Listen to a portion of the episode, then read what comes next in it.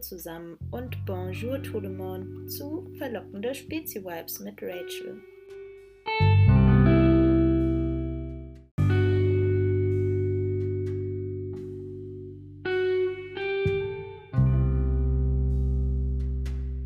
Ja, heute meine erste Folge. Let's face it, Arbeiten im Gesundheitswesen. Bei dem Gedanken an das Gesundheitswesen fallen einem direkt Berufe wie Arzt oder Gesundheits- und Krankenpfleger, aka Krankenschwestern ein. Genau, aber es gibt noch viel, viel mehr Berufe in dem Bereich. Nämlich es gibt ja auch Physiotherapeuten oder Hebammen oder auch Notfallsanitäter und operationstechnische Assistenten. Also da ist die Auswahl oder ja, die Berufsauswahl ist da echt breit gefächert. Außer den Berufen denkt man irgendwie auch noch an den Mangel an Gesundheitsfachkräften, an lange Wartezeiten zum Beispiel in der Notfallaufnahme oder an einen hohen bürokratischen Aufwand. Einerseits auch, dass man erstmal drankommt, aber vor allem auch noch danach ist es wirklich enorm, was da dann noch teilweise auch Monate später erst kommt.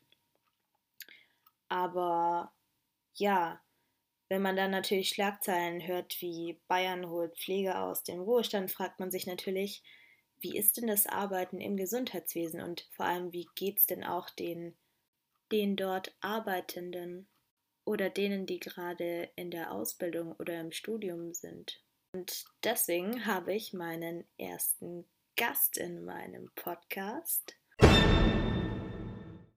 Hey, na, alles fit bei dir? Ja, ich kann nicht klagen. nice. Und wer bist du und was machst du gerne? Pauline, ich bin 18 Jahre alt, Azubi und trinke gern Kaffee. Pauline, darf ich dich fragen, was du gerade beruflich machst? Beruflich äh, bin ich gerade, wie gesagt, Azubi als Gesundheits- und Krankenpflegerin, ähm, auch bekannt als Krankenschwester. Okay, top. Und wie wirkt sich die Corona-Welle denn auf deine Ausbildung aus? Also Corona wirkt sich in dem Sinne auf meine Ausbildung aus, dass ähm, die Schule, wie bei so vielen, erstmal verschoben ist, beziehungsweise im Online stattfindet.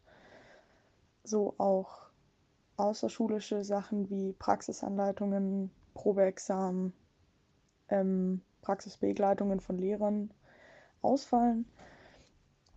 Ähm, Im praktischen Teil ist es für uns wie für alle anderen Pflegekräfte im Sinne auch. Ähm, es wird sich halt vor, also es wird sich vorbereitet auf weitere Corona-Fälle bei uns im Krankenhaus. Es wird geschaut, dass die Verbreitung bei uns im Krankenhaus so weit wie möglich nicht passiert. Also es gibt Besuchersperren, man kommt nur noch mit ähm, Ausweis, also mit unserer Klinikkarte ins Gebäude. Ähm, und es wird halt alles verschoben, was nicht jetzt akut gemacht werden muss. Also geplante OPs, die jetzt keinen akuten Sinn haben, ähm, werden auf praktisch unbekannt verschoben. Natürlich behandeln wir immer noch alles, was akut zu uns kommt und ähm, was sich auch nicht verschieben lässt. Genau. Okay, du hast ja gesagt, dass ähm, ihr jetzt einfach halt online die Sachen macht und dass ihr regelmäßig Updates bekommt, aber das heißt, ihr ähm, ja, seid dann jetzt quasi einfach zu Hause und macht halt einfach quasi weiter, aber ihr werdet nicht irgendwie eingezogen oder so, weil man hört ja auch öfters, dass irgendwie alles äh, Pflegepersonal aktiviert wird, dass ja Leute, die mal als Krankenschwester oder als ja, Krankenpfleger ähm, gearbeitet haben, dass die nochmal ja quasi zurückgeholt werden sollen. Also das heißt, davon seid ihr dann gar nicht betroffen oder hängt es irgendwie damit zusammen, wie weit man in der Ausbildung ist? Also, es ist so, dass ich derzeit regulär äh, im Schichtbetrieb auf Station arbeite. Äh, deshalb bin ich gerade noch nicht davon betroffen ähm, und muss auch nicht zu Hause bleiben, wie es gerade bei den Leuten der Fall ist, die jetzt im Blockunterricht wären. Ähm, die sind nämlich tatsächlich zu Hause und es ist auch soweit also meines Wissens nach, der Plan, dass ich in meinem nächsten Schulblock ähm, von zu Hause lerne. Ähm, also nicht weiterhin auf Station bleibe oder sozusagen eingezogen werde. Ich glaube aber, dass ähm, im Extremfall ähm, das passieren könnte, dass praktisch unsere Schulblöcke verschoben werden ähm, und wir frühzeitig wieder auf Station zurückgehen, um praktisch dort das Personal zu unterstützen. Ähm, derzeit ist es allerdings noch nicht vorgesehen. Und ich glaube auch, dass dafür praktisch, dass dann erst bei den ähm, Auszubildenden im dritten Layer angefangen wird. Also dass praktisch ähm, die, sag ich mal, am weitesten sind, und dann als erstes eingezogen werden. Weil die natürlich auf Stationen auch, ähm, sag ich mal, die sinnvollsten sind. Ja, die können am meisten machen. Ähm, und deswegen denke ich, dass da praktisch von oben angefangen wird. Okay, danke für die Einblicke und ja, einfach fettes Danke und ja, bleibt gesund.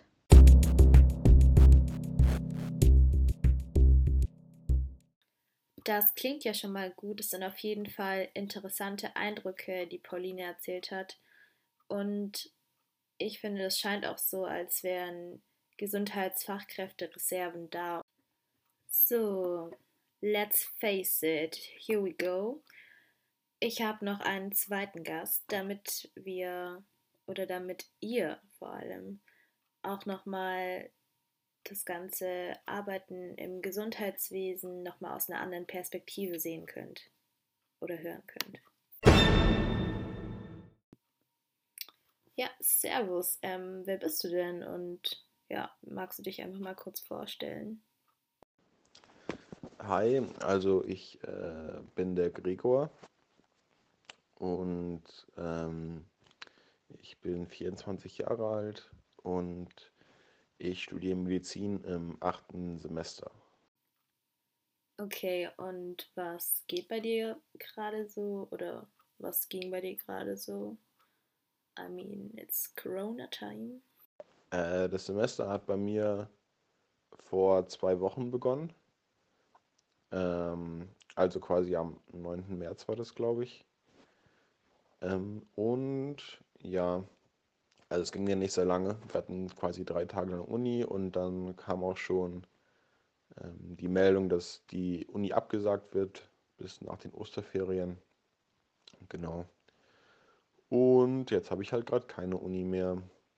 Und ja, es sollen halt so Online-Kurse gemacht werden und ja, bei uns wurden jetzt so Vorlesungen hochgeladen für unser Modul. Also wir haben halt quasi immer so verschiedene Module und es gibt ja die ganzen Fachbereiche in der Medizin und quasi jeder Fachbereich macht seine eigene Lehre und unser, ich habe jetzt gerade Augenheilkunde als Fachbereich und die haben jetzt quasi Online-Vorlesungen hochgeladen.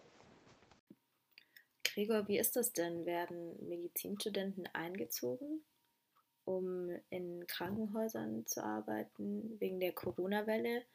Und wenn ja, wie verläuft da der Prozess? Ich meine, ihr seid ja quasi ja noch gar nicht fertig mit dem Studium. Ähm, ja, also Medizinstudenten eingezogen. Also momentan ist es bei uns so, dass wir ähm, von der Uni angeschrieben wurden und uns freiwillig melden können. Also wir können uns in so ein Formular eintragen, einfach nur um halt ähm, zu zeigen, dass wir bereit wären zu arbeiten, wenn es nötig ist. Und die Uni hat dann halt so geschrieben, dass sie uns dann so Video-Tutorials geben will für die Tätigkeit, die dann auf uns zukommen will. Und das wird und dass wir dann noch so vor Ort eingearbeitet werden sollen. Ähm, genau. Okay, danke für die Prozesseinblicke. Jetzt mal weg von dem ganzen Corona. Ähm, hast du als angehender Arzt irgendwelche Erwartungen an die Arbeit im deutschen Gesundheitswesen, also an die Arbeitsstrukturen oder ja einfach auch an die Arbeits Weise oder würdest du lieber in einem anderen Land arbeiten, weil es dort vielleicht besser sein soll? Ähm, also was habe ich als angehender Arzt für Erwartungen an die Arbeit im deutschen Gesundheitswesen? Jo, also ich, man hört natürlich so, also ich höre natürlich viel so als Medizinstudent, wie so die Arbeitsbedingungen sind und schon so, dass die jetzt nicht, äh, nicht traumhaft sind unbedingt. Ähm, also kommt auch immer so ein bisschen auf den Fachbereich an, wo man arbeiten will. Also es gibt so Fachbereiche, wo es entspannter ist, es gibt Fachbereiche, wo es härter ist. Ähm, gibt halt Fachbereiche und auch Kliniken, wo du halt irgendwie als Assistenzarzt 15 Stunden am Tag arbeitest. Ähm, genau. Und ähm, ja, vor allem die Assistenzarztzeit soll halt ziemlich hart sein. Das hat einfach generell eine ziemlich hohe Arbeitsbelastung, sehr viele Überstunden, die einfach erwartet werden, vorausgesetzt werden. So, ähm, genau. Und ja, in einem anderen Land arbeiten, ähm, jetzt prinzipiell nicht unbedingt. Also ich weiß halt auch nicht, wo es unbedingt besser ist. Also in skandinavischen Ländern soll es halt besser sein, habe ich so gehört, so ein bisschen. Oder in der Schweiz soll es halt auch besser sein. In der Schweiz verdient man wohl vor allen Dingen sehr viel besser. Ich weiß nicht, wie es um die Überstunden ist.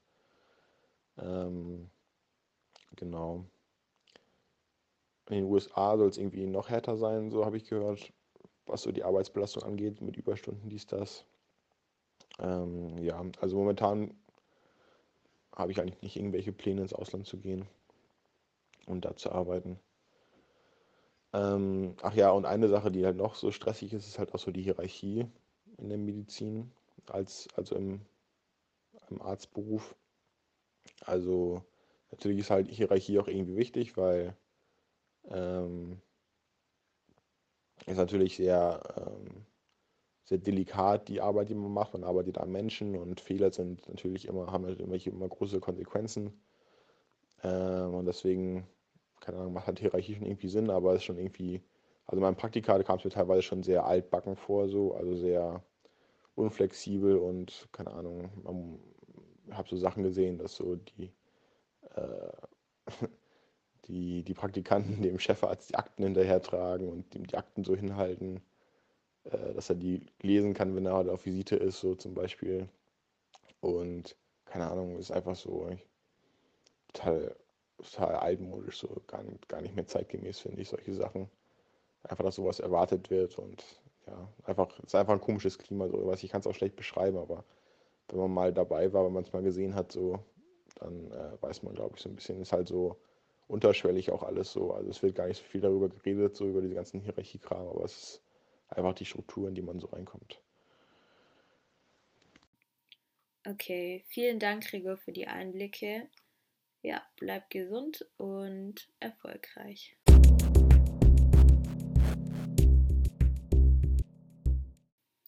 So, ihr habt gehört, was Gregor erzählt hat. Ähm, die Frage ist jetzt, ob diese Freiwilligkeit, ob Medizinstudenten im Krankenhaus dann arbeiten oder helfen, ob das eben freiwillig bleibt, ist dann eben jetzt die Frage.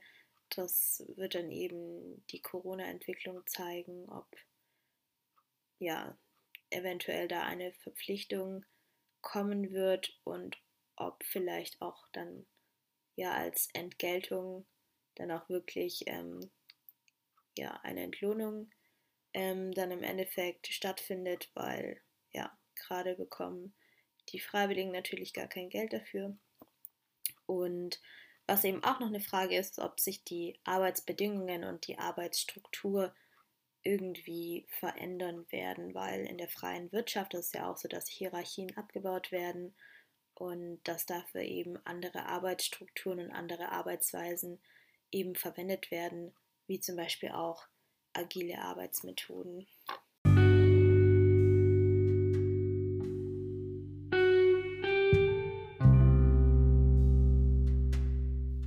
So, die Folge neigt sich langsam dem Ende zu. Danke fürs Zuhören. Wenn es euch gefallen hat, dann teilt den Podcast gerne shared ihn in eurer Insta-Story und ja, bleibt gesund und vor allem auch daheim, weil Coronavirus is real. Ja, Leute, macht das Beste draus und trinkt eine Spezi und wir hören uns beim nächsten Mal. Ciao.